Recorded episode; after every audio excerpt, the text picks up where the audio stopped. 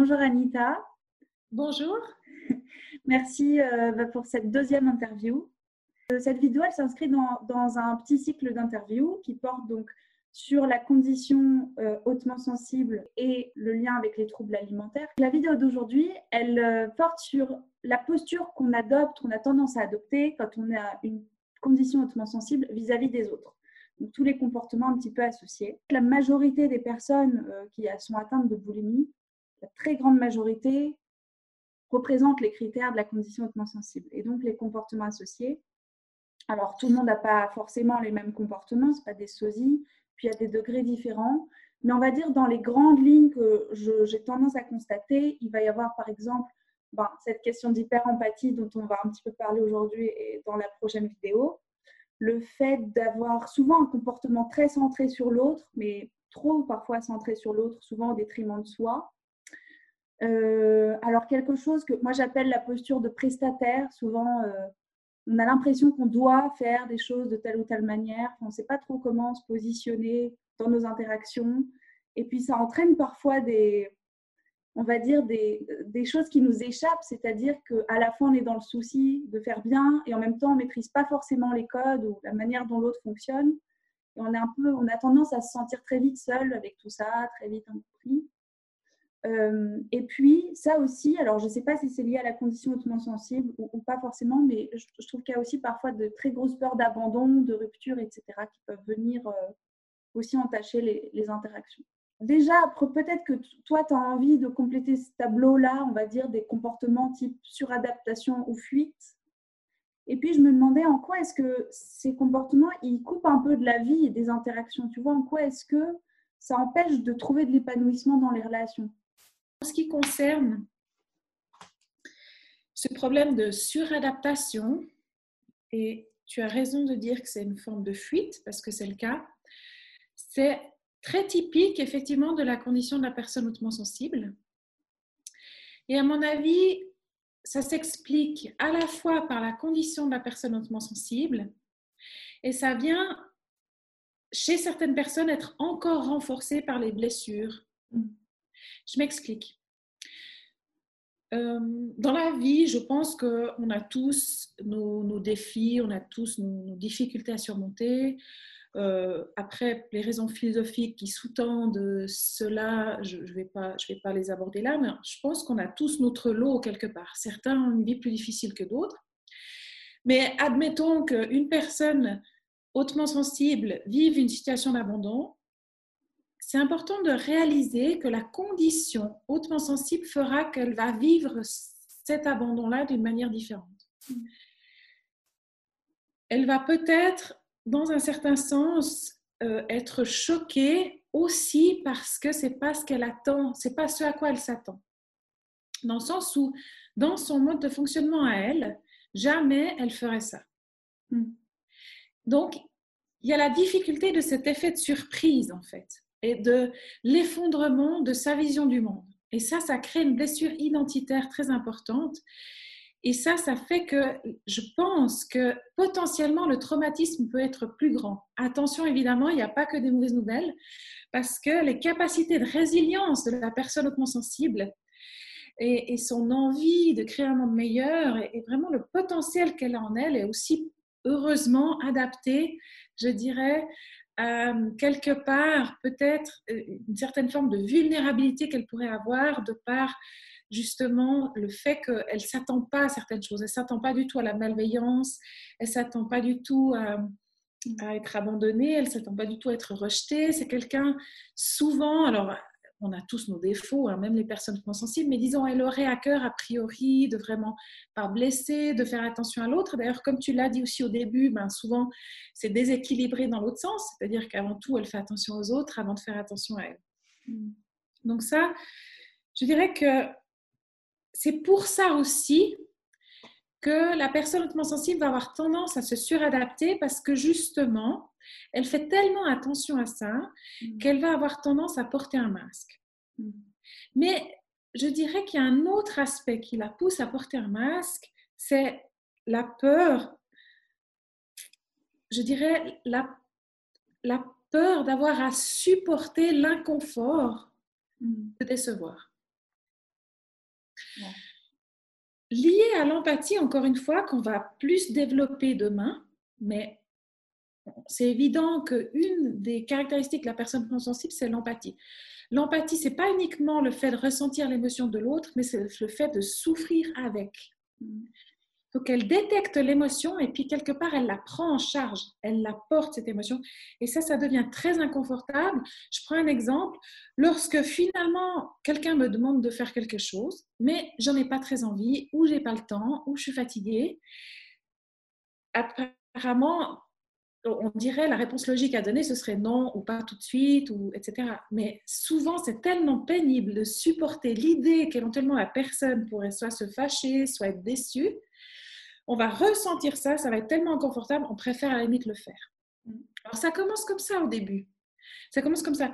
Je veux faire bien les choses, j'ai l'impression que je ne peux pas dire non parce que ça va blesser, j'ai l'impression que je dois aider, j'ai l'impression que je dois sauver. En plus, parfois, j'ai même été certainement valorisée parce que je rendais service, etc. J'ai cru que c'était pour ça qu'on m'aimait ou que c'était comme ça qu'on allait m'aimer. C'est tout un tas de croyances potentiellement en fonction, bien sûr, toujours de l'histoire de la personne qui vont se mettre en place et qui vont favoriser, particulièrement chez la personne hautement sensible, de par ses, caractéristiques, qui vont favoriser cette suradaptation. Donc, pourquoi c'est une forme de fuite? Ben, C'est une fuite de ce propre inconfort. En fait, j'essaye d'éviter ça, j'essaye d'éviter de souffrir. Euh, je préfère alors faire puis ensuite, je vais évidemment avoir le sentiment quelque part que je me suis un peu vendue, dans le sens où je me suis un peu trahie quelque part. Alors, évidemment, ça peut être plus ou moins fort, mais j'en avais pas vraiment envie. Je le fais quand même. quel est le prix à payer de ça? C'est une forme de frustration. C'est aussi le sentiment que moi, je dois toujours faire pour les autres. Et quelque part, du coup, au fil du temps, on se dit, OK, moi, je dois donner beaucoup plus que ce que j'ai le droit de recevoir. Et ça, énergétiquement parlant, parce qu'on est avant tout des êtres énergétiques, hein, ça, je pourrais en parler aussi pendant des heures, mais ce n'est pas le but. Ça fait quoi? Ça veut dire que je vais me vider de mon énergie. Ensuite, je peux en vouloir à l'autre, bien sûr et, l'autre a une responsabilité, mais quelque part, moi, je me laisse faire. Quelque part, je cautionne ça, j'alimente ça souvent de façon assez inconsciente. Et je dirais que ça, c'est le premier élément qui fait que petit à petit, la vie s'échappe de moi. Parce que si je laisse partir de l'énergie, ça veut dire concrètement, cette énergie, c'est une énergie de vie, c'est une énergie vitale. Donc, plus je la laisse aller, plus je vais me sentir fatiguée et, et plus j'aurai ce sentiment de vide aussi qui va s'installer.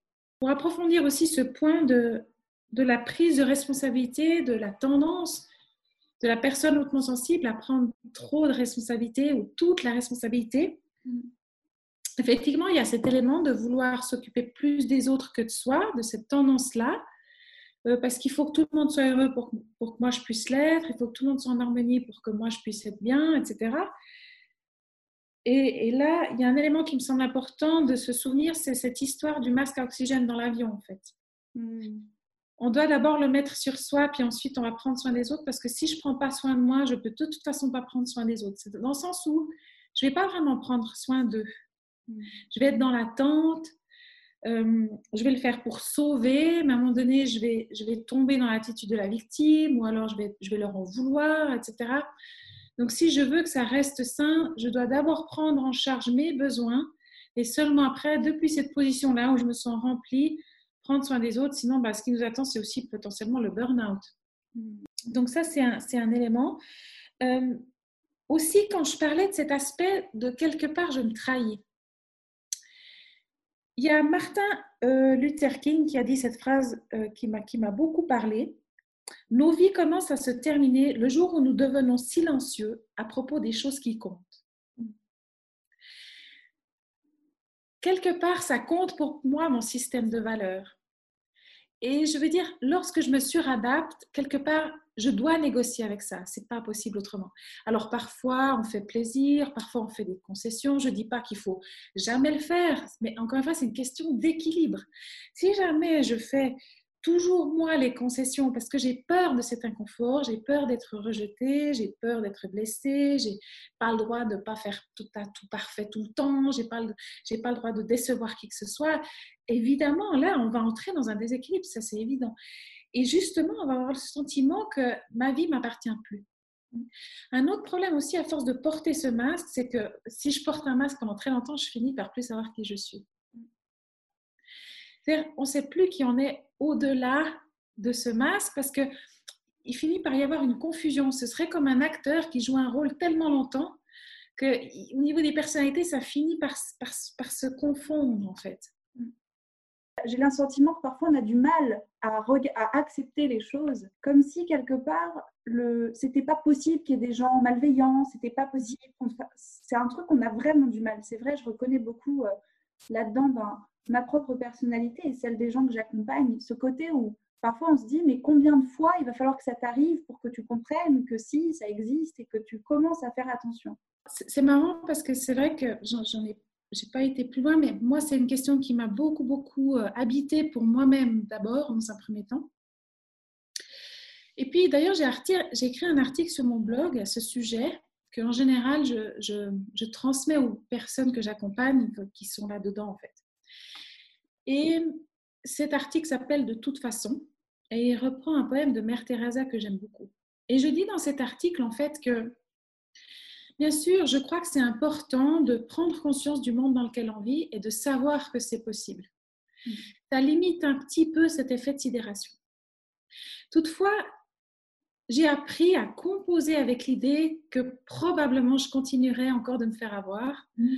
que probablement j'avais une tendance à trop faire confiance, mais que si jamais je voulais fonctionner autrement, ça voulait dire que je commençais à me méfier tout le temps, vu que j'ai pas quelque part ce décodeur en moi. Hmm.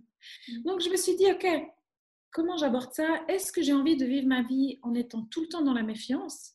Et ça, ça coupe vraiment aussi. De, je veux dire, on est tout le temps dans la peur comme ça, et puis on n'ose plus s'ouvrir dans la relation. J'ai réalisé aussi une chose que peut-être que j'ai une vie assez, assez, difficile, particulièrement dans l'enfance, mais finalement, je m'en suis toujours sortie. Hmm. J'ai toujours trouvé les ressources j'ai toujours trouvé en moi, et, grâce à l'aide peut-être aussi que j'ai reçue énormément, mais j'ai toujours pu aller au-delà et guérir. Hmm. Je ne dis pas que je ne garde pas certaines séquelles, bien sûr, mais j'ai quand même toujours réussi à revenir vers la joie, vers le bonheur, même si ça m'a parfois pris du temps. Alors je me dis, voilà, je prends le risque en fait de la vie. Dans la vie, de toute façon, soit je reste chez moi tout le temps enfermée, je parle à personne, mais finalement c'est aussi frustrant, c'est aussi décevant, puis on souffre de toute façon. Mhm. Alors je prends ce risque. Parfois, ben, certainement, je vais à nouveau être blessée, je vais à nouveau être surprise, je vais à nouveau me dire, ah oh, voilà, je vais pas venir, je me suis encore fait avoir. Puis pendant un moment, ça va m'énerver, puis pendant un moment, je vais ruminer ça, puis après, je me dirais, ben, je laisserai tomber, puis je dirais, c'est dommage. C'est dommage ce qui s'est passé, c'est dommage aussi pour cette personne parce que parfois les gens qui ont ce type de comportement eux-mêmes souffrent. Mhm. Il y a quelques personnalités vraiment malveillantes, mais ça, j'ai pu observer qu'on les sent venir. Oui, c'est vrai. La plupart du temps, c'est de la maladresse de certaines personnes qui sont un peu dans des modes inconscients, qui sont eux-mêmes partis dans la... Donc voilà, on est tous des êtres humains. Et puis j'ai appris, en fait, j'ai augmenté mon capital pardon. Ah oui. Pas forcément parce que je me dis il faut pardonner, machin, parce que c'est chrétien, mais juste parce que moi, ça me libère. Hmm. Est-ce que tu vas aujourd'hui Absolument. Et, vraiment, j'invite les gens à, relire ce poème de, Mère Teresa qui s'appelle De toute façon, parce que pour moi, ça a été la clé qui m'a permis, je dirais, de, dénouer ça. Et là, par exemple, tu parlais de cette peur de souffrir. Donc, le, fait de porter un masque c'est une forme de fuite, c'est sûr, parce que quelque part, on se dit, si au moins ben, je réponds à certains critères, alors j'ai plus de chances que la personne ben, m'accepte comme, comme je suis, soi-disant. Puis souvent, il y a une vraie colère qui se développe parce qu'on en veut à la personne de nous accepter pour ce qu'on n'est pas et de nous entretenir dans ce rôle. Ce qui se passe en fait quand j'ai l'habitude de porter un masque et que je suis jamais vraiment complètement authentique, c'est que finalement, je vais entrer avec ça dans ma relation. Donc, je vais entrer avec ça, avec mon masque dans la relation. La personne en face, elle va pas forcément identifier que c'est pas vraiment moi. Hmm.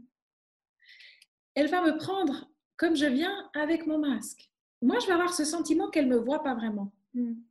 Hmm. Parfois, c'est vrai, hein, parfois il y a des gens qui ne me voient pas. Mais comment pourrait-elle me voir déjà dans la mesure où je porte ce masque?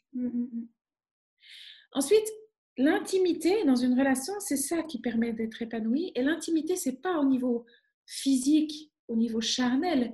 L'intimité, c'est vraiment au niveau émotionnel. C'est-à-dire que si moi, je veux ou j'aimerais être vraiment profondément dans la relation, ça veut dire que je dois enlever ce masque et me montrer de manière authentique et prendre ce risque. Et là, je vais vraiment savoir si la personne en face elle est déjà elle-même capable aussi ou pas d'être authentique. Parce que euh, au niveau du feeling, ça va matcher ou ça va pas matcher. Mm. Mais c'est la seule chance que j'ai qu'elle puisse me voir, c'est de moi me montrer. Mm. Et puis, justement, c'est d'oser cette intimité, d'oser d'aller dans cette profondeur et c'est de prendre le risque de souffrir parce que dans tous les cas, si je vais dans l'intimité, à un moment donné, je vais souffrir. Parce que c'est ainsi que va la vie, c'est ainsi que va la relation. La relation nous transforme.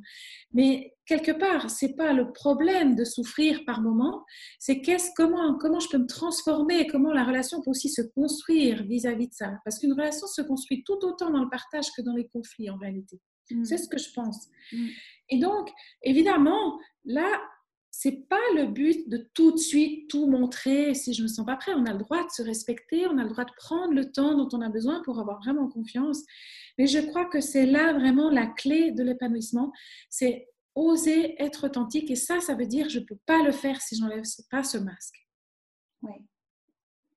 Puis après, qu'est-ce que la relation peut vraiment donner? Est-ce que la personne fera sa part? Voilà, parce que là, on revient à la question de la surresponsabilité.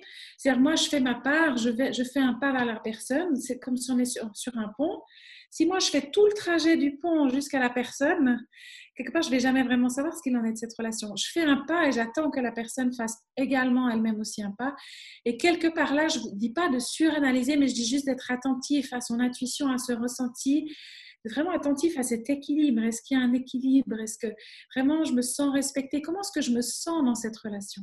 Hmm. Au-delà de oh là là, je ne peux pas perdre. Vraiment, ok, d'être pleinement soi et, d'être attentif aussi à quelle dynamique je mets moi dans cette relation. Parce que je ne peux pas m'attendre à ce qu'une relation soit saine si moi-même je ne suis pas dans une dynamique qui est équilibrée et saine. Souvent, on se fait très mal par peur de souffrir. On se fait beaucoup plus de mal pour éviter de souffrir ouais. qu'en en osant euh, ben, accepter qu'il y aura potentiellement de la souffrance, mais qu'elle n'est pas irréversible. Quoi. Je suis vraiment très d'accord avec toi. Là. Il y a tellement de fois où on souffre parce qu'on cherchait à l'éviter, c'est extrêmement paradoxal. oui, c'est vrai. Donc, euh, après, tu, tu, quelles sont les pistes pour avancer là-dedans? Je dirais qu'il n'y a pas de solution miracle, comme tu le dis, parce que tout ça, c'est très facile à dire. Souvent, d'ailleurs, on a besoin de l'aide de quelqu'un d'expérimenter. Alors parfois, on a la chance d'avoir dans son entourage quelqu'un qui a cette sagesse et ces compétences émotionnelles, relationnelles. Euh, parfois, on a cette chance-là. Mais si on n'a pas cette chance-là, alors je dirais que c'est bien d'aller chercher une ressource chez quelqu'un, chez un thérapeute, ou comme ça, pour développer ces compétences. Parce que je crois vraiment que c'est des compétences relationnelles. Et plus j'ai besoin de la relation, plus j'ai envie de profondeur dans mes relations, plus je dois développer ces compétences. En particulier, si j'ai cette tendance un peu à, trop donner, à être dans des choses déséquilibrées, si j'ai déjà eu quelques écueils dans le passé, vraiment prendre conscience que tout ça, ça s'apprend quelque part. Mm. Mais, mais je ne connais pas de solution miracle et magique euh, sous la douche répétée 36 fois. Euh, j'attire à moi des relations épanouies. Euh, c'est plus, je dirais, c'est plus complexe que ça. Mais je, me permets aussi de rebondir sur cette question d'apprentissage. Là, c'est vraiment quelque chose que je partage. Et euh, c'est vrai, il y a un côté, il y a, des, il y a, des, codes, enfin des grilles de lecture à apprendre. Et il y a des gens qui, l'ont appris, qui les ont apprises quelque part ben, par leur euh, contexte familial ou éducatif, ou peu importe, enfin, qui savent faire. Et puis c'est vrai, quand on ne sait pas faire, alors, et on ne sait pas faire, quand je dis ça, ça veut dire quand on souffre tout le temps des mêmes choses, c'est qu'a priori, il y a un apprentissage à faire. Et moi, je trouve que ce côté-là, où souvent on dit ah, c'est décourageant, c'est fatigant, je trouve qu'au contraire, c'est vachement optimiste parce que ça veut dire qu'on on peut faire quelque chose. Il y a un truc à faire. Quoi. Oui, c'est un truc à mettre en place, il faut, chercher à développer cette compétence, mais donc c'est aussi le signe qu'on peut vraiment vivre des relations beaucoup plus légères, beaucoup plus fluides On n'est pas obligé d'être tout le temps dans ce truc, euh, cette peur de la trahison, le besoin de porter des masques. Euh, donc, je suis absolument d'accord pour dire qu'il n'y a pas de piste magique, etc. Mais déjà intégrer qu'il y a un apprentissage à faire et qu'il se passe au niveau bah, de la connaissance de soi et puis peut-être des codes de communication aussi. Mmh Ça me semble être euh, un, plutôt un message normalement optimiste. Oui. Et c'est vraiment important, je, je, trouve en tout cas qu'il y a un vrai lien entre le manque d'authenticité, le fait de porter un masque et cette frustration qui se crée dans les relations. Et il y a presque un lien vraiment direct avec les crises de boulimie. C'est-à-dire que quand les gens commencent à voir que par petites touches, que être authentique, en fait, c'est beaucoup plus facile, qu'on est beaucoup plus aligné et que l'autre, il part pas en courant, il y a un effet presque mathématique enfin, sur les crises qui s'estompent toutes seules. C'est vraiment euh, quasiment, euh, ça se vérifie tout le temps presque. Euh, parce que le fait de porter un masque, c'est ça qui entraîne souvent, enfin, ou des masques, tu disais, on ne sait plus qui on est. Et ça, ça entraîne une absence d'intériorité. quoi. On sait pas, n'a pas de vie intérieure, on est vide. Ça, c'est très, très dur à porter. Je crois que tu as, vraiment raison. C'est-à-dire que la personne hautement sensible, mine de rien, qu'elle s'en rende compte ou pas, l'authenticité, c'est une valeur très importante. C'est-à-dire que quand elle ne l'est pas pour elle-même, elle a un sentiment inconscient ou conscient de se trahir. Mm. Mais il y a une autre valeur très importante, c'est celle de la bienveillance. Mm. Et je crois que c'est une croyance de penser que on est soit authentique, soit bienveillant. Puis ensuite, c'est aussi une croyance de penser que la personne ne peut pas m'aimer comme je suis. Parce qu'en vérité, par exemple, les personnes avec qui je vais me sentir le plus à l'aise, ce sera des personnes souvent sensibles aussi comme moi, parce qu'il y aura un certain feeling. Et ces personnes seront mal à l'aise si je ne suis pas authentique. Mm. Donc c'est là le paradoxe, c'est qu'au fond, je crois qu'en n'étant pas authentique, je me préserve de perdre la relation, mais en réalité, je m'empêche d'entrer dans des relations qui pourraient vraiment m'épanouir. Mm. Donc tout ça, c'est très paradoxal, c'est beaucoup de croyances à changer lié aussi certainement à des blessures, à des peurs. Et tout ça, comme tu disais, ça s'apprend, ça, se guérit. Et puis c'est par petites touches. Je suis tout à fait d'accord avec toi. C'est, on n'est pas obligé de devenir authentique d'un jour à l'autre. De toute façon, on ne sait pas faire ça. Mais l'idée, c'est de petit à petit faire des, pas dans la bonne direction, de prendre des petits risques qu'on peut gérer, etc. De voir que ça se passe bien et tout ça. Et puis finalement, bah, tous les jours faire un pas supplémentaire et à chaque fois, on fait un pas vers soi. C'est vraiment une démarche qui, effectivement, euh, ça ne m'étonne pas du tout ce que tu dis. Je ne savais pas, mais ça ne m'étonne pas du tout ce que tu dis, que ça a un impact direct sur les crises. Direct. Chaque manifestation de respect de soi, qui est un peu la même chose, c'est pareil, ça a vraiment un lien direct. quoi. Euh, c'est chaque fois qu'une personne va prendre le parti de se respecter, mais dans le respect de l'autre, sinon ça fonctionne pas. Hein. Si on est dans l'agressivité et quoi, ça marche pas. Mais quand on arrive à communiquer justement, il y a un effet, mais quasiment immédiat. Quoi. Ça ne veut pas dire que la personne va arrêter de faire des crises du jour au lendemain. Ça veut dire que le jour où elle va aller dans, dans le sens du respect d'elle-même, ce jour-là, probablement, elle fera pas de crise et elle se dira mais c'est fou, quoi, c'est presque magique. Et ça veut dire aussi que les fois d'après, quand elle retombera dans son addiction, ça pourra lui donner le signal d'alerte de ah peut-être que je suis allée trop loin, peut-être que je ne me suis pas respectée. Oui. Mmh. Après, il y a aussi un point que je voulais mentionner ça dans l'apprentissage de l'authenticité. On pourrait aussi appeler ça l'affirmation de soi, hein, apprendre à poser des limites, à poser, apprendre à, dire non. Quand on apprend, il y a toujours un moment donné où ça va mal sortir. Mmh. Oui. C'est un peu comme les enfants qui doivent apprendre à dire non. Au début, communiquer, c'est quelque chose qui s'apprend, ça veut dire qu'on va faire des erreurs. Et il y a quand même un truc qu'il faut intégrer, à mon avis, pour pouvoir faire ce processus-là et oser prendre ce risque, c'est que c'est pas aussi grave que ce qu'on s'imagine. Il y a des fois, je vais dire un truc, j'aurais pas dû le dire comme ça, euh, je m'en veux après parce que j'ai peut-être. Alors, on peut toujours aller s'excuser, on peut toujours après coup revenir, reformuler. Et, lorsqu'on est dans une relation véritable, en tout cas, euh, moi maintenant, je, fais aussi attention à ça dans mes relations, c'est que moi, ben, je suis capable de pardonner si la personne, une fois, a fait un écueil d'une maladresse de communication. Ben voilà, on en parle. Euh, des accords égale pas des amours. La première chose, puis ensuite, on, fait tous des erreurs, y compris dans la communication, et tout ça, c'est pas aussi grave parce que des fois, dès qu'on parle un peu mal et qu'on a un peu haussé le ton et tout, c'est tout de suite l'autoflagellation et tout. j'ai été méchante. Alors c'est vrai, c'était pas top, je suis pas fière de la façon dont je l'ai dit, mais au moins je l'ai dit. La prochaine fois, j'essaierai de le dire autrement et je, et je peux toujours aller m'excuser. Ça, c'est un joker, j'ai envie de dire. Puis plus ensuite, tout ça, ça se résorbe et, à un moment donné, comme je vais avoir besoin d'attendre moins longtemps pour le dire, je serai moins dans l'émotionnel au moment où je vais le dire parce que je sais comment le faire, je sais le prix que ça coûte de, trop attendre. Mais tout ça, ça prend du temps. Et je crois qu'il faut compter au début avec quelques petits, euh, petits euh, comment dire, euh, dérèglements. De Raté, quoi. Ouais. Mais je suis mille fois d'accord aussi. Et euh, du coup, ça me permet de, pareil, de rebondir sur quelque chose qui me semble essentiel. Ça aussi, c'est vrai, c'est marrant parce que je le, je le, retrouve beaucoup. Mais, mais quand je dis je le retrouve, moi aussi, quoi, j'étais comme ça et je me retrouve encore des fois comme ça quand je ne fais pas attention. Ce côté, croire aussi que euh, c'est la posture que j'appelle prestataire, moi, qu'on doit fournir des choses, on doit fournir des prestations à l'autre, sinon ça ne va pas. Et c'est comme ça que souvent on se dit, je ne sais pas ce que je dois dire, ce que je dois faire, je ne sais pas comment je dois faire. Donc on est vraiment là-dedans, puis pas, pas avec l'autre, on est dans notre tête et dans ce qu'on doit faire. Et, c'est vrai, ce côté aussi, euh, voilà, j'ai raté, j'ai raté la communication, j'ai fait un truc qu'il ne fallait pas.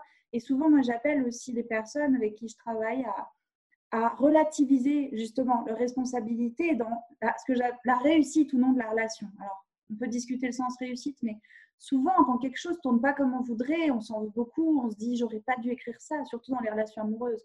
J'aurais pas dû lui écrire ça, j'aurais pas dû lui dire ça, voilà, je l'ai envahi, voilà, j'ai été ci ou ça. Et je suis assez d'accord avec toi sur le fait que c'est pas pas de dire euh, euh, voilà, on peut tout pardonner quand on aime, c'est pas ça, mais une relation qui repose quand même sur un fond d'authenticité, les gens ils vont pas vous tourner le dos parce que vous avez mal répondu ou parce qu'on s'est énervé quoi.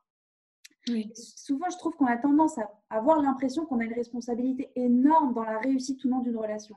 Je ne sais pas si tu vois ce que je veux dire. Ah oui, oui, mais ça, je te rejoins tout à fait. C'est comme s'il y avait un truc qu'on pouvait dire ou faire ou pas dire ou pas faire, à un moment donné, qui allait déterminer l'avenir entier d'une relation. Mm. Et ça, j'y crois pas du tout. Moi, je crois que les gens, je dis pas que j'ai jamais été comme ça, c'est faux. Parce que tu sais que je me pris la tête par le passé, mais aujourd'hui, j'ai vraiment cette conviction intérieure très profonde qu'en fait, les gens ne se rencontrent pas par hasard, qu'ils ne sont pas dans des relations par hasard. C'est pas pour rien que c'est si difficile parfois de quitter certaines relations qu'on devrait peut-être quitter plus tôt, etc. Pour se dire, non, c'est parce qu'en fait, souvent on a quelque chose à apprendre avec les gens et ça veut dire que cette, relation, elle, est solide, elle va, pouvoir se transformer, elle va pouvoir dépasser ça. Et d'autres relations sont peut-être pas faites pour durer aussi longtemps qu'on voudrait. Je sais plus qui c'est qui a écrit ce poème. D'ailleurs, il y a certaines personnes qu'on rencontre pour une saison et d'autres pour toute une vie. Il y a des gens qui traversent notre vie, ils ont un rôle à jouer, on aimerait qu'ils restent plus longtemps, mais ils ne restent pas. Euh, c'est comme ça et, je crois vraiment qu'on se donne trop de pouvoir, mais surtout qu'on ne fait pas assez confiance aussi à l'autre, dans le sens où l'autre, il a aussi une responsabilité dans la relation, il peut aussi s'exprimer, il peut aussi euh, faire ses choix, c'est aussi, lui qui décide ou pas de rester, et tout ça, ça, se construit vraiment.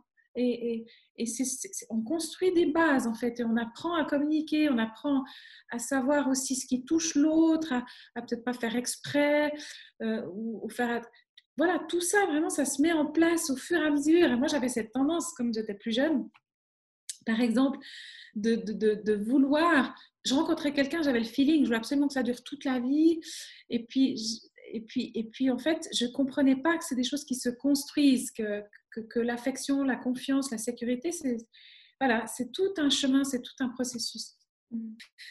Et puis, un autre élément, je trouve, ou parfois ou souvent on prend trop de responsabilités, c'est dans les relations quand les choses ne se passent pas comme on aurait envie. On en a déjà un peu parlé. Mais par exemple, euh, j'arrive au bureau le matin et il y a une personne qui est un peu distante ou qui est un peu tendue. Et ça va me faire ruminer en fait.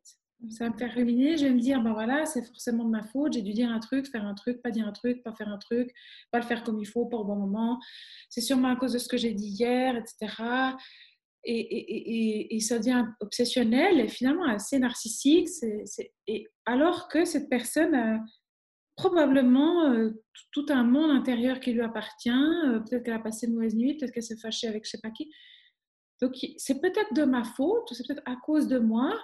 Dans ce cas-là, ben, j'espère qu'elle sera suffisamment adulte pour m'en parler. Ça, c'est sa responsabilité à elle. Je peux éventuellement lui poser la question, mais au-delà de ça, ça ne m'appartient pas. Et je ne peux pas m'attendre à ce que tout le monde soit bien tout le temps avant de moi m'autoriser à, être en paix. C'est, ça s'apprend aussi ça, vraiment de, réguler ça et d'équilibrer ça par rapport à ça. Si j'ai besoin de proposer mon aide à cette personne, je le fais. C'est vraiment, voilà, je me dis, ben, elle n'a pas l'air bien aujourd'hui, je vais... Je me sens là lui demander, c'est, important pour moi, ça fait partie de mes valeurs, c'est tout à fait OK, mais pas de se dire que c'est ma responsabilité de faire en sorte que cette personne aille bien.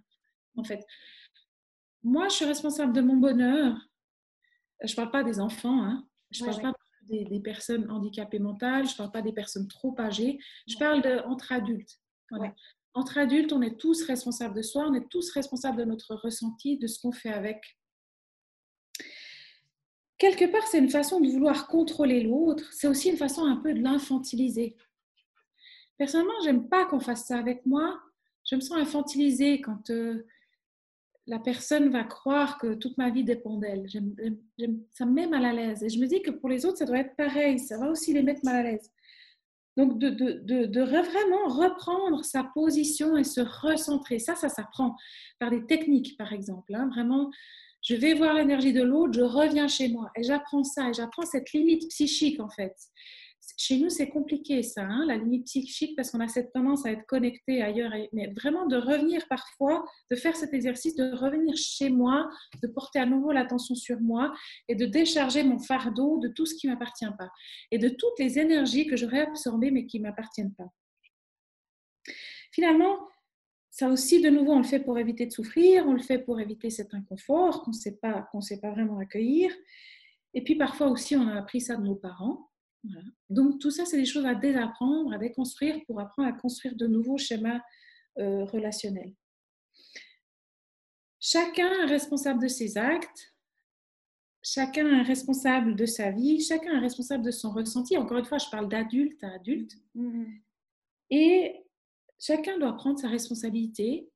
Et finalement, si moi, je prends la responsabilité de quelqu'un d'autre, je lui enlève la possibilité de le faire je lui enlève, sa capacité d'être autonome et quelque part, je ne lui fais pas vraiment confiance.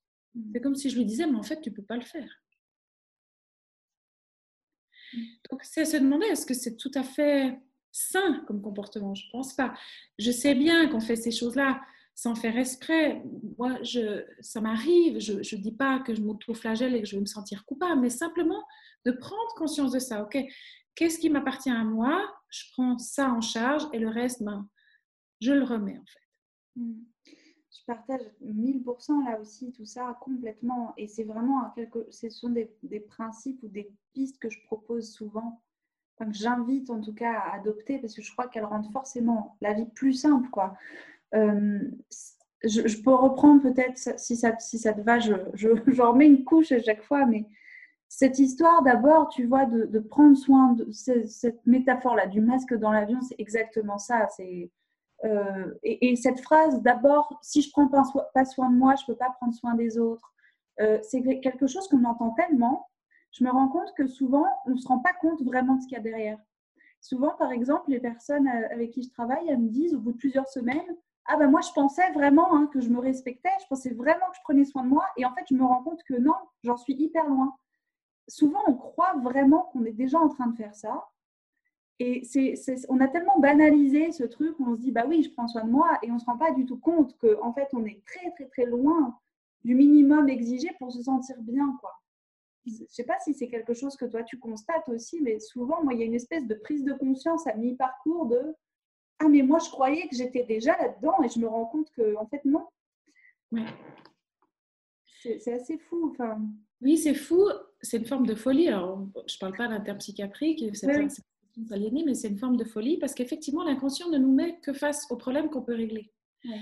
Donc, tant qu'on n'a pas les ressources pour apprendre à faire ça, à se positionner, à dire non, etc., euh, ça va se faire à l'insu de notre plein gré. On ne va même pas en avoir conscience. Et là où on sait qu'on avance, c'est quand on commence à plus supporter certaines choses. Mmh, ouais. Et une fois, j'avais lu Apprenons à aimer cette goutte qui fait déborder le vase, parce que c'est la preuve qu'on est en train de changer. Donc, je peux avoir pendant des années euh, fait quelque chose, ça ne m'aura pas dérangé, puis ça commence à un moment donné à me déranger. Alors, je vais me dire, oh mince, je vais voir cette thérapeute, et puis non, c'est pire qu'avant. Euh, en fait, c'est le signe qu'il y a une prise de conscience que c'est en train de changer, et quand c'est en train de changer, ça commence à coûter trop d'énergie, en fait. C'est-à-dire qu'avant, ça ne se voyait pas. Et finalement, on avait trouvé une forme d'équilibre, peut-être qui était dans un, dans un, assez malsain, mais toutefois, ça fonctionnait. Puis à un moment donné, je grandis, je prends conscience de certaines choses, j'ai envie d'être plus authentique, je, vais, je fais un pas vers ça, et il y a certaines choses qui vont commencer à me déranger, je vais les voir, alors qu'avant, je ne le voyais pas. Mm. C'est comme ça, en fait, dans la vie. Euh, c'est pour ça que je ne peux pas forcément affirmer maintenant, aujourd'hui, ben voilà, moi, je sais dans toute situation prendre soin de moi, parce que c'est puis ce serait me voiler la face. Mais je sais en fait que maintenant, quand ça commence à m'énerver, c'est pas un retour en arrière, c'est qu'il y a quelque chose que avant j'avais pas vu que je commence à voir. Mmh. Et ça, ça me le fait particulièrement. Je dois avouer avec mes parents que voilà, ils viennent un peu âgés et tout ça, puis j'ai avec eux quand même plus qu'avec qui que ce soit cette tendance à vouloir un peu, euh, voilà, euh, les protéger, faire. Et puis au fond, ben je me sens bien avec ça dans un certain côté, mmh. mais dans un autre, c'est aussi lourd à porter. Donc parfois, tout à coup, je sais quand je vais trop loin, ben, je vais me sentir irritable, je vais plus avoir envie. Et ça, je sais, c'est un signe, c'est un signe que je dois écouter. Et puis, mes parents, je veux dire, bon, ils viennent âgés, ils sont plus en excellente santé, mais ils, restent tout à fait sains d'esprit. Donc, voilà, ils peuvent encore prendre soin d'eux, c'est pour ça, je pense que l'inconscient nous parle à travers ça que quand on est prêt ensuite à poser les actes qui vont avec. Sinon, ça, ça, nous ferait souffrir pour rien. Absolument. Plus on avance et plus on se rend compte qu'en fait, on, découvre toujours des, champs dans lesquels on pensait déjà avoir atteint un certain degré de respect de soi. Et ça ne s'arrête jamais, mais ça devient, au-delà d'un certain stade, ça devient juste hyper intéressant de suivre cette quête parce que quelque part, on sait que le minimum vital, on, on l'a déjà. quoi. C'est-à-dire qu'on n'est plus dans ce. des fois, des gens qui disent je me sens serpillière. Quoi. À partir du moment où on n'est plus là-dedans, on peut sereinement explorer le reste. Quoi. Un des apprentissages qu'on peut, on peut faire, c'est, tu disais, euh, si je vois quelqu'un qui n'est pas bien, je me mets à ruminer tout de suite. Et souvent, alors, moi j'encourage à questionner, mais je crois que si c'est bien fait, on perd pas, on perd jamais à questionner. Il vaut mieux sortir de cette espèce de rumination qui peut aller super loin et euh, accepter que l'autre, il a le droit en fait de dire ce qu'il a. oui. Alors, je dois dire que je te remercie d'avoir dit ça parce qu'effectivement, personnellement, le jour où je me suis autorisée à poser des questions, c'est ça qui m'a sorti de la rumination. Mmh. Et maintenant, j'ai moins en moins besoin de poser la question. Si c'est des amis proches, je vais toujours la poser parce que je, je vais sentir qu'il y a quelque chose et donc je vais poser la question aussi parce que pour moi, ça fait partie de, du soin qu'on a pour la relation, d'être attentif à l'autre, à oui, écoute, ça va aujourd'hui, euh, mm. je ne te sens pas comme d'habitude, est-ce que tout va bien, est-ce que je peux faire quelque chose? Puis si la personne me dit non, non, mais ça n'a rien à voir avec toi, par contre, là, je respecte. Mm. Et puis après, j'ai appris à, à, rester en relation avec les personnes avec qui ce champ, cette honnêteté-là était possible. Et je sens que je ne peux pas être poser ces questions-là, moi, j'essaye même pas parce que ça me fait, c'est trop en fait de, prise de tête, ça me fait trop. Euh, voilà, j'ai besoin que ce soit possible d'avoir cette transparence. Puis après, avec par exemple, je prends l'exemple, c'est typique des collègues de travail. Voilà, euh, là, euh, on peut poser la question et puis parfois, on n'est pas très bien accueilli dans ces questions-là. Mmh. Mais dans ces, dans ces moments-là, c'est important de garder à l'esprit que ben, ça lui appartient, mais que du coup, si vraiment il y avait eu quelque chose que moi j'aurais dû faire ou pas faire, c'était sa responsabilité de me le dire. Moi, j'ai posé la question si elle ne me l'a pas dit. Après, voilà, je, quelque part, je la laisse vivre dans la liberté ce qu'elle a à vivre. Et puis, c'est inconfortable. Si c'est le cas, ben, je reviens chez moi, encore une fois, je fais ce travail d'accueillir, de, retrouver mon centre. Et voilà, qu'est-ce que je peux faire de plus? Mmh Mm. Parce que tout le monde n'a pas envie, en particulier au travail, de commencer à déballer euh, sa vie, de dire ce qu'il y a qui ne va pas. Euh. Certains vont avoir la politesse, la gentillesse de dire non, mais ça, t'inquiète pas, ça n'a rien à voir avec toi, je suis un peu fatiguée. Et puis d'autres pas, ben voilà, c'est comme ça. On doit prendre un peu les gens comme ils sont aussi. Mm. Oui, absolument. Une des démarches qui me semble essentielle, boulimie ou pas, peu importe, mais en tout cas dans la perspective de prendre soin de, son, de sa haute sensibilité, c'est donc de se construire, d'honorer son système de valeurs, c'est-à-dire de, de, suivre son cap, moi j'appelle ça comme ça. Oui. Tu disais tout à l'heure, quand je réfléchis un peu, j'ai confiance en mes ressources. Je sais que dans le passé, ben, je m'en suis toujours sortie. Donc aujourd'hui, j'accepte de prendre le parti finalement de respecter mes valeurs, de respecter mon cap et mon fonctionnement. Ce qui peut inclure, bah, par exemple, de ne pas être toujours dans la peur de me faire avoir, d'accepter que peut-être ça ne se passera pas comme prévu. Mmh. Euh, et du coup, quelque part, en faisant ça, tu, choisis de suivre, de respecter ton cap en te disant bah, j'accepte aussi les risques qui vont avec quoi, hein, quelque part. Et souvent, du coup, une question qui revient beaucoup, c'est ça c'est comment est-ce que je fais pour respecter mes valeurs alors que j'ai l'impression qu'il n'y a personne qui fait pareil quoi? Hmm. Je dirais que parfois aussi, on voit ce qu'on est capable de voir. Hmm. Je pense pas que ça puisse objectivement être vrai que personne suive ses valeurs parce qu'au fond, je crois que tout le monde le fait du mieux qu'il peut. Maintenant, on est bien conscient que les personnes hautement sensibles mettent la barre très haut. Donc, ça veut dire que probablement elles ont des valeurs que tout le monde ne partage pas, ou en tout cas, et ça, on doit apprendre, je pense, pour, souffrir moins à l'accepter. Dans la précédente vidéo, on parlait de cette histoire. Tu te souviens qu'on a des certaines compétences et peut-être on s'en rend pas compte et on s'attendrait à ce que tout le monde ait les mêmes compétences que nous. Alors, je ne sais plus exactement dans quel contexte on disait ça, mais c'était peut-être certaines compétences d'intuition ou des choses comme ça, de, on percevait un peu certaines choses. Puis on disait, mais les autres, mais ils ne voient pas, c'est pas possible. Enfin, puis on le prenait personnellement. Là, c'est la même chose, j'ai envie de dire. Nous, on a on a des valeurs, on y croit, on a envie de défendre des choses. Et bon, tout le monde n'apporte pas ça en lui, en fait. Mm. Et en même temps, je ne crois pas qu'il fasse exprès non plus. C'est un peu comme, voilà, moi, si je suis douée en maths, euh, tous ceux qui sont nuls en maths, ils ne font pas exprès. Je, peux leur en vouloir, euh, mais en fait, au fond, euh, ils ne comprennent pas les maths. C'est comme ça. C'est, Donc, je dirais que de sortir cette idée que je suis la seule, et puis de, de se comparer, déjà, je pense que ça allège un tout petit peu le fardeau. Hmm. Puis ensuite, de réaliser qu'au fond, ben, tout ça, c'est entre moi et moi. Ouais. C'est aussi redit dans ce poème que j'ai cité tout à l'heure de, de Mère Teresa, qui s'appelle De toute façon, c'est qu'à un moment donné, c'est entre moi et moi et Dieu, si je suis croyant.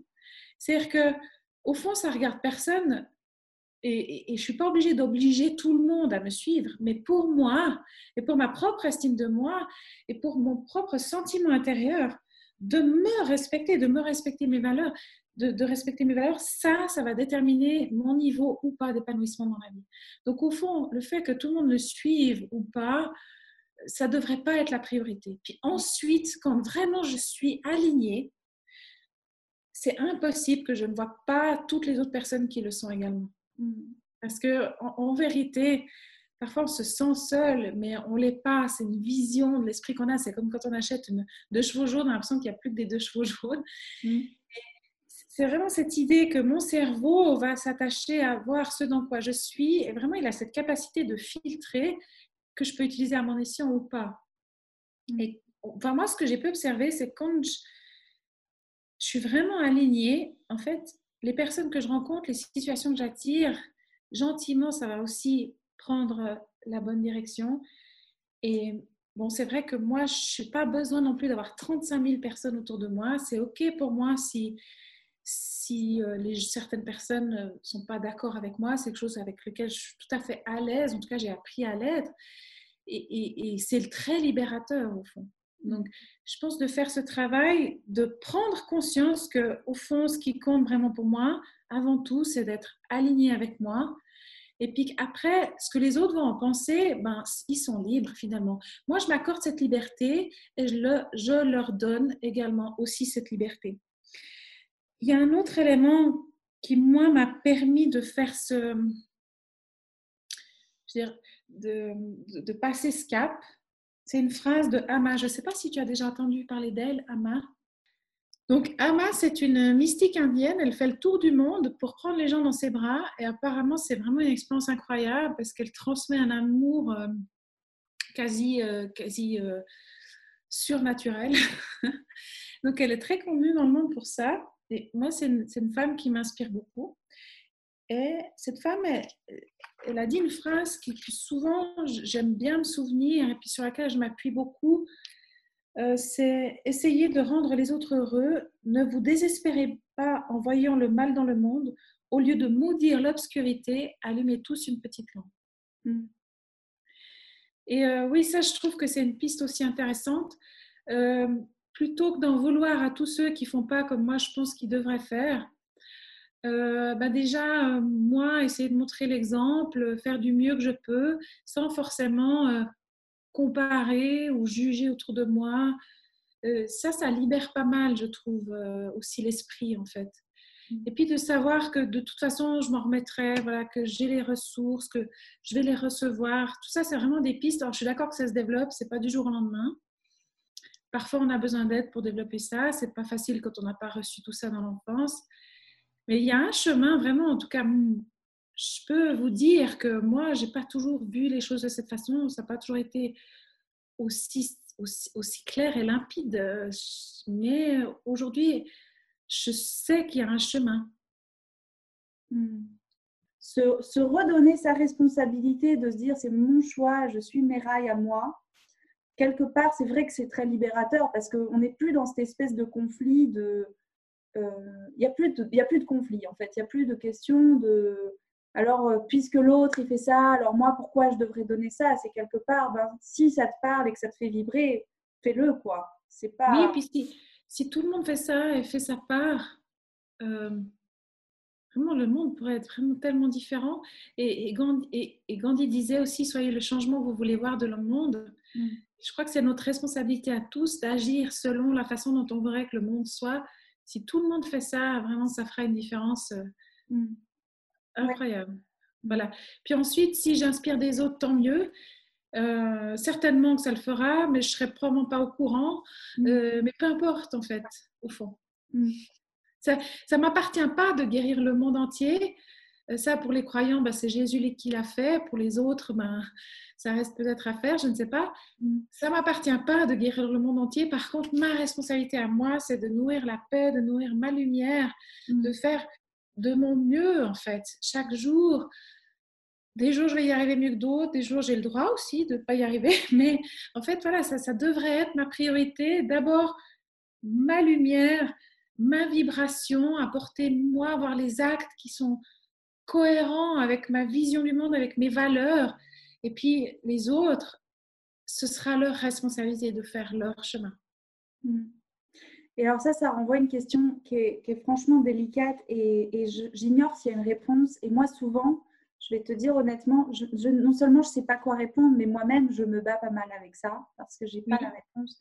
Comment est-ce qu'on fait? Comment est-ce qu'on gère? Comment est-ce qu'on supporte, tu vois, la, de voir la souffrance des autres, quoi, notamment quand elle est infligée par d'autres humains Je trouve que ça, c'est extrêmement dur. Beaucoup de personnes, par exemple, me parlent de la souffrance animale. Et moi, c'est vrai que c'est pareil, c'est des trucs, c'est une hantise, quoi. Mm. Comment tu, je ne sais pas si euh, c'est pas une réponse, tu vois, mais comment est-ce que toi tu vois les choses? J'allais le dire, je, ne prétends pas avoir la réponse, mais je peux juste transmettre, euh, en fait, un petit peu comment moi j'ai composé avec tout ça. Euh, parce que je ne crois pas qu'il y ait de réponse facile à ça en plus. en plus, très très probablement qu'on reviendra là-dessus demain. Parce que, à mon avis, ça fait en tout cas partie d'une des missions de la personne sensible de pouvoir rester dans cette compassion, dans cette empathie. Hmm. Donc le fait que quelqu'un sur cette terre soit conscient de la souffrance, si moi je souffre et personne s'en rend compte, c'est horrible. Hmm. C'est, c'est, c'est, je sais pas comment dire. Le sentiment de rejet, il est incommensurable. Mais s'il y a au moins une personne qui s'est rendu compte, c'est comme si quelque part on mettait la lumière là-dessus. Donc ça, c'est vraiment important qu'on prenne conscience que le but c'est pas de plus sentir. À mon avis, c'est pas ça l'idée et c'est pas ça le chemin. Et de toute façon, on peut pas. Alors, comment moi j'ai appris à composer avec tout ça? Je dois dire que je connais pas personnellement d'autres moyens que de développer sa foi, que, que, de se poser des vraies importantes questions sur la vision du monde et des questions philosophiques existentielles. Mm. C'est ce parcours-là, et je peux vous dire que je suis une sceptique à la base, je ne suis pas prête à avaler n'importe quelle euh, euh, théorie ésotérique, plus ou moins perchée. Vraiment, c'est... Je rappelle que tu es une vraie, vraie scientifique pure et dure à la base. À la base, oui. Euh, et puis, donc, par contre, j'ai développé, comment dire, ma vie spirituelle aussi. Donc, j'ai appris à, à, maintenir cet équilibre. Et puis, je me dis, voilà, moi, il y a ma responsabilité. Ma responsabilité, c'est évidemment de faire briller ma lumière, mais c'est aussi d'être, de rester consciente, en fait, de continuer à pouvoir voir le monde tel qu'il est sans me laisser effondrer. Mm.